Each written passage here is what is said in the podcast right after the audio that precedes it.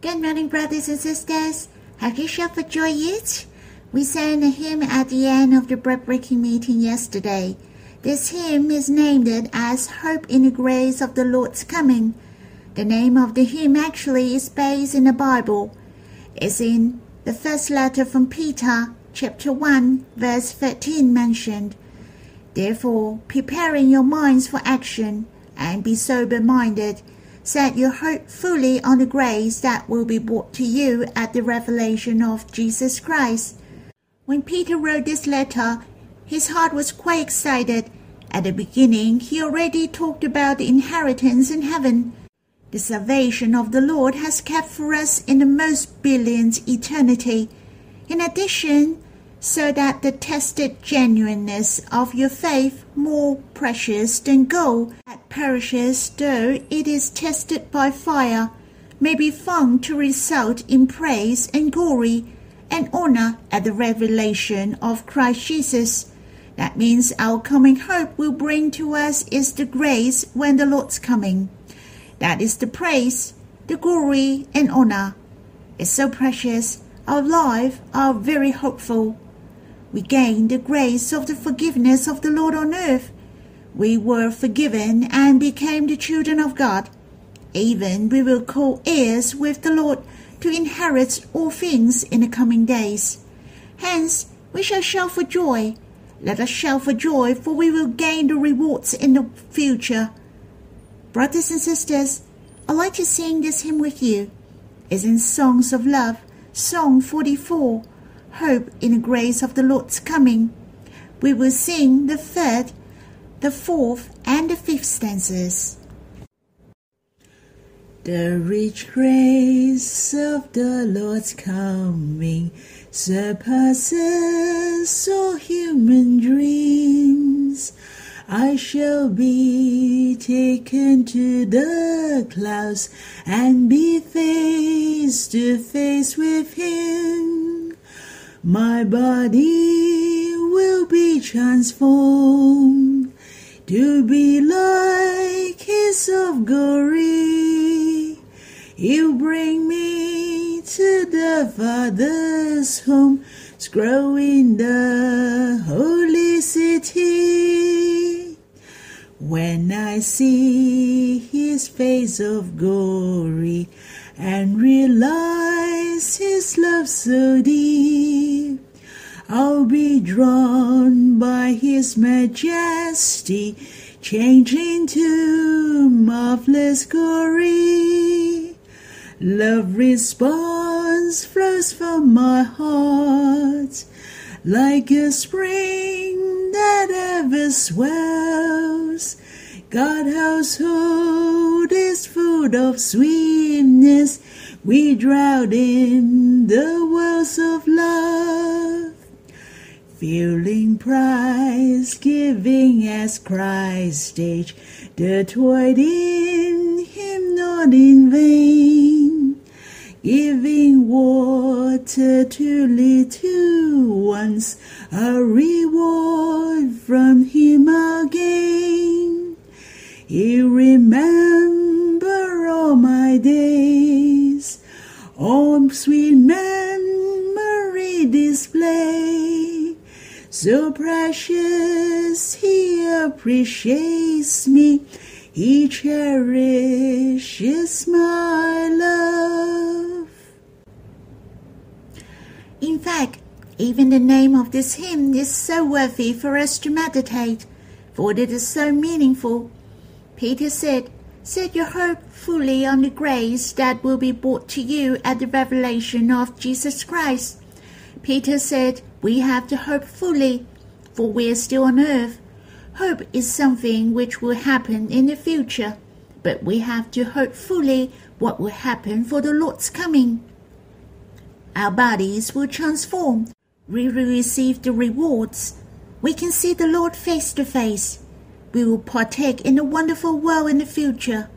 In fact, we can safeguard our mind when we hope fully, to constrain our hearts, to be alert, to keep ourselves holy in the world and to fear God.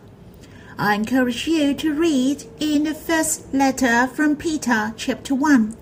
Peter encouraged us this way so that we live a brilliant life in the world, and we shall receive praises from the Lord on that day. We are worthy to have the glory with Him. Brothers and sisters, it is good for us to have chances to respond God. Shall we sing the third, the fourth, and the fifth stanza of this hymn? You can see which sentence attract you.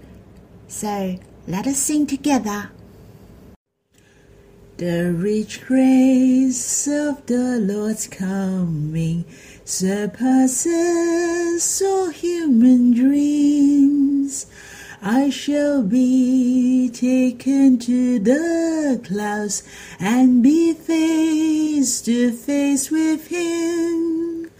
My body will be transformed to be like His of glory. He'll bring me the Father's home, is growing the holy city. When I see his face of glory and realize his love so deep, I'll be drawn by his majesty, changing to marvelous glory. Love flows from my heart like a spring that ever swells. God household is full of sweetness. We drown in the wells of love. Feeling prize, giving as Christ age, the toil in him not in vain. Giving water to little ones, a reward from him again. He remember all my days, all sweet memory display. So precious he appreciates me, he cherishes my love. I'd like to share the last sentence of the fifth stanzas, all the sweet memories displayed. It is so happy, for I have a bad memory. I have experienced the Lord for so long. There are many things I shouldn't forget, but there is nothing I can do. But the Lord remembers all. Just like in Jeremiah chapter 2, verse 2 mentioned, I remember the devotion of your youth, your love as a bride, how you follow me in the wilderness, in a land not shown. Sometimes it is right to remember the major event, but I have forgotten many tiny matters. But the Lord really treasures those matters, even the tiny matters. He remembers and He will praise us. All these are His collection in the depth of His heart. Then you know how the Lord treasures our life, how He treasures our experience of love with Him. He collects them all in the depth of His heart. What you have forgotten, it will reappear one day. That is so good. Brothers and sisters, there's no one in the world whom is more eager to take us up than the Lord. There was a brother said he really desired and eager to take his fiancée to come to Hong Kong. When I think of these, I shall be watchful and keep myself well, just like Peter said to prepare our minds for action. For I really hope my beloved comes to take me, that I'm ready and have adorned myself. I really hope I'm doing something which can satisfy the Lord's heart when He comes to take me. Shall we worship together? When it is your turn, you can respond to the Lord with your prayers, how you are touched by the hymn. Lord, thank you that you deliver us from such a deadly peril and bring us to heaven. When you appear on that day, you will bring us the rich grace continually, for we can see you face to face to gain your praising and your rewards. How precious you will bring us into the Father's house, to the New Jerusalem. You want us to share with you your glory. The most precious is that when you appear to us, we will understand well your heart to us. When I think of all the sweet memories till we appear before us, how precious we can understand well your appreciation and your praising to us, how you treasure our life. O oh Lord, you're really coming soon. May you help us to adorn ourselves to wait for your coming. May the Lord bless us. I hope you can stop the recording and then you can have a chat with the Lord. You can pray and praise Him by the content in the hymn. You can give thanks to Him and have a grateful heart and hope for the rich grace of His coming. It will be tremendous, and you can come back afterwards, and we will continue with the Bible reading. May the Lord bless us. We will read the promise of God regarding the rewards which God will give us on that day. In fact, there are a lot. I have chosen six of them to read with you. It will divide in six parts this week. As we all know, God will give us rewards in the future. These promises give us great encouragement, of course, but on the other hand, I believe you will have different enjoyment. I'm sure you're familiar with these verses today. It's in the Gospel according to Matthew chapter 10, verse 42. Should we read these words together? And whoever gives one of these little ones even a cup of cold water because he is a disciple, truly I say to you, he will by no means lose his reward. In fact, if you read these words, the one whom by no means lose his reward, what he did is so insignificant. I can see what he did for the Lord was very indirect. What I like to ask why that man gives a cup of cold water to these little ones. That's because of the disciples. And if you trace it up all the way, which was that disciple? It was the disciple of the Lord who gave a cup of water to the little one. It was not because of pleasing the disciple, not to express how much he loved God, but for the sake of the Lord. Hence, the very minor serving from brothers and sisters, the Lord will see clearly, and he will by no means lose his reward we shall not look down on brothers and sisters who come to your house to help you with your mobile phone or fix your television so that you can join the meeting online. The one who come to help you may find it is a minor thing, but for the sake of the Lord, it is not a minor matter at all. Many brothers and sisters come to have the hymn singing or to have the quiet time with you. They come to the place near you Brothers and sisters, never look down on these matters. The Lord will see it clearly, and this is the most precious. The person who serves in these minor matters, he will by no means lose his reward. The Lord really treasures these brothers and sisters, and a cup of cold water is really nothing. It is at the tip of your fingers or unlike nowadays that you have to go and buy the bottled water, they could get the water within easy reach and gave it to him to drink. It is not the action he takes, but his heart. Let us think to the person who is thirsty, this cup of water is the tiny help. Are you treasuring the love from brothers and sisters to you? The Lord has to reward to him, for the Lord treasures him so much. He treasures brothers and sisters who serve those in need as such. Not only the Lord cares for us as well as the person who gives.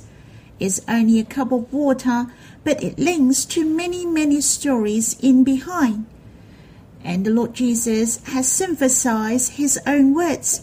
He said, Truly, I say to you, he will by no means lose his reward.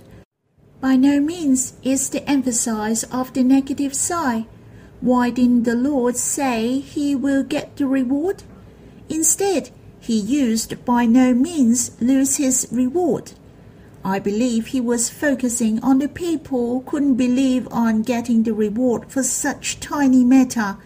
He wanted to clear their worries. It was not by no means he lose his reward.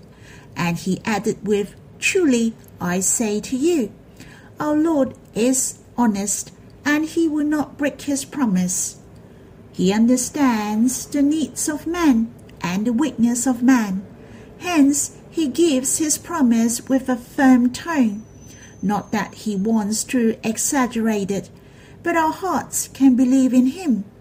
Therefore, brothers and sisters, my heart really enjoy just a short sentence. I really enjoy the love of brothers and sisters. I really enjoy the love of the Lord. And I really treasure that the Lord really has the sympathy and understanding on us. He will not overlook even a tiny matter, even it is a very consequential matter. The Lord knows it all, and the Lord will see clearly even to other people. He will reward those who offer the very consequential help. Well, I'm thinking the award presentation on that day must be very touching, when the Lord rewards to every brothers and sisters just like he is discovering many facts, many love intentions from brothers and sisters in behind. When you and me hear many brothers and sisters get their rewards, they may get the rewards for even the tiny matters. You and me were not jealous, but we will give them a big hand and cheering for them.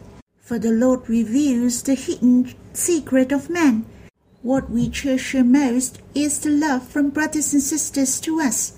They give to the Lord from their pure hearts. Hence, if we can have tears in our eye for the reward presentation on that day, it will be the most tearing reward presentation. Yea, I really precious the Lord gives us a lot of rewards. I will continue to share in these few days for there will be the most glorious hope in the coming days. We shall strive hard for the Lord and the church on earth. Surely the Lord will reward us. May the Lord bless you all. Shall we worship together? Lord, how precious whoever gives one of these little ones even a cup of cold water, that it is not done on you directly Still, we will receive rewards, for you really want us to love one another. You really want us to be in the likeness of you, to love others regardless of any cost. O oh Lord, you even emphasize that by no means lose the reward. You really want us to trust in your love to us. Lord, may you compel our hearts by the glory and the joy of the future. All the things in the world will pass, but the labor in the Lord is not in vain. Lord, may you gain our hearts so that we strive for you and your will to the end. Brothers and sisters, my heart is so excited every time when I think of the things in the future. I hope the Lord will come soon. I hope you have some time to quiet yourself and continue to draw near the Lord and enjoy Him. You can worship and sing to Him a song. May the Lord bless you.